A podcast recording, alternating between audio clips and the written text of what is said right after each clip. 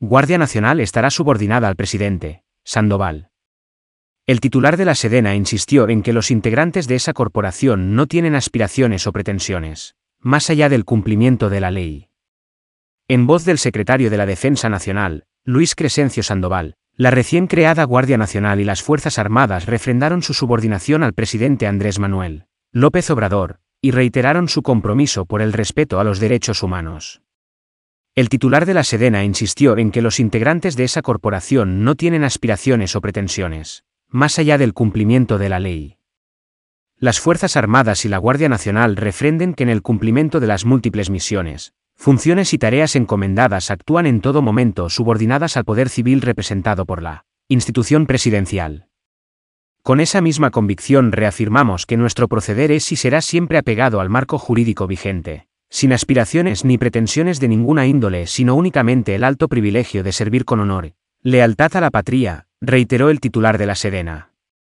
Previo al desfile militar conmemorativo del 212 inicio de la Guerra de Independencia, el secretario destacó que la Guardia Nacional ya aporta el 56% de los logros en materia de seguridad pública alcanzado en el país, y tiene desplegados 110.000 efectivos en operación en el país.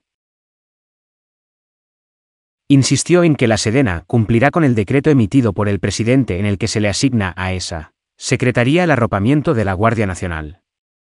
La Sedena reitera su compromiso inquebrantable para la confianza depositada para ejercer el control de la GN a fin de que se consolide como la institución por excelencia para garantizar la seguridad pública a los mexicanos y que cuente con una estructura sólida, organización mixta, identidad y valores propios, fortalecida tanto en capacidades como en recursos humanos, recalcó Sandoval. El presidente López Obrador agradeció el respaldo de las Fuerzas Armadas a su estrategia de seguridad pública y de combate a la delincuencia organizada.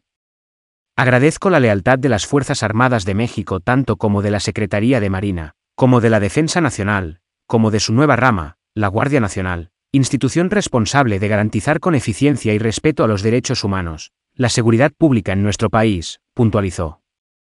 La secretaria de Seguridad y Protección Ciudadana, Rosa Isela Rodríguez, insistió en que en México no es tiempo de guerra sino de búsqueda de la paz. Los tiempos de guerra han quedado atrás, porque en México no está condenado a la guerra, está destinado a la paz, enfatizó Rodríguez.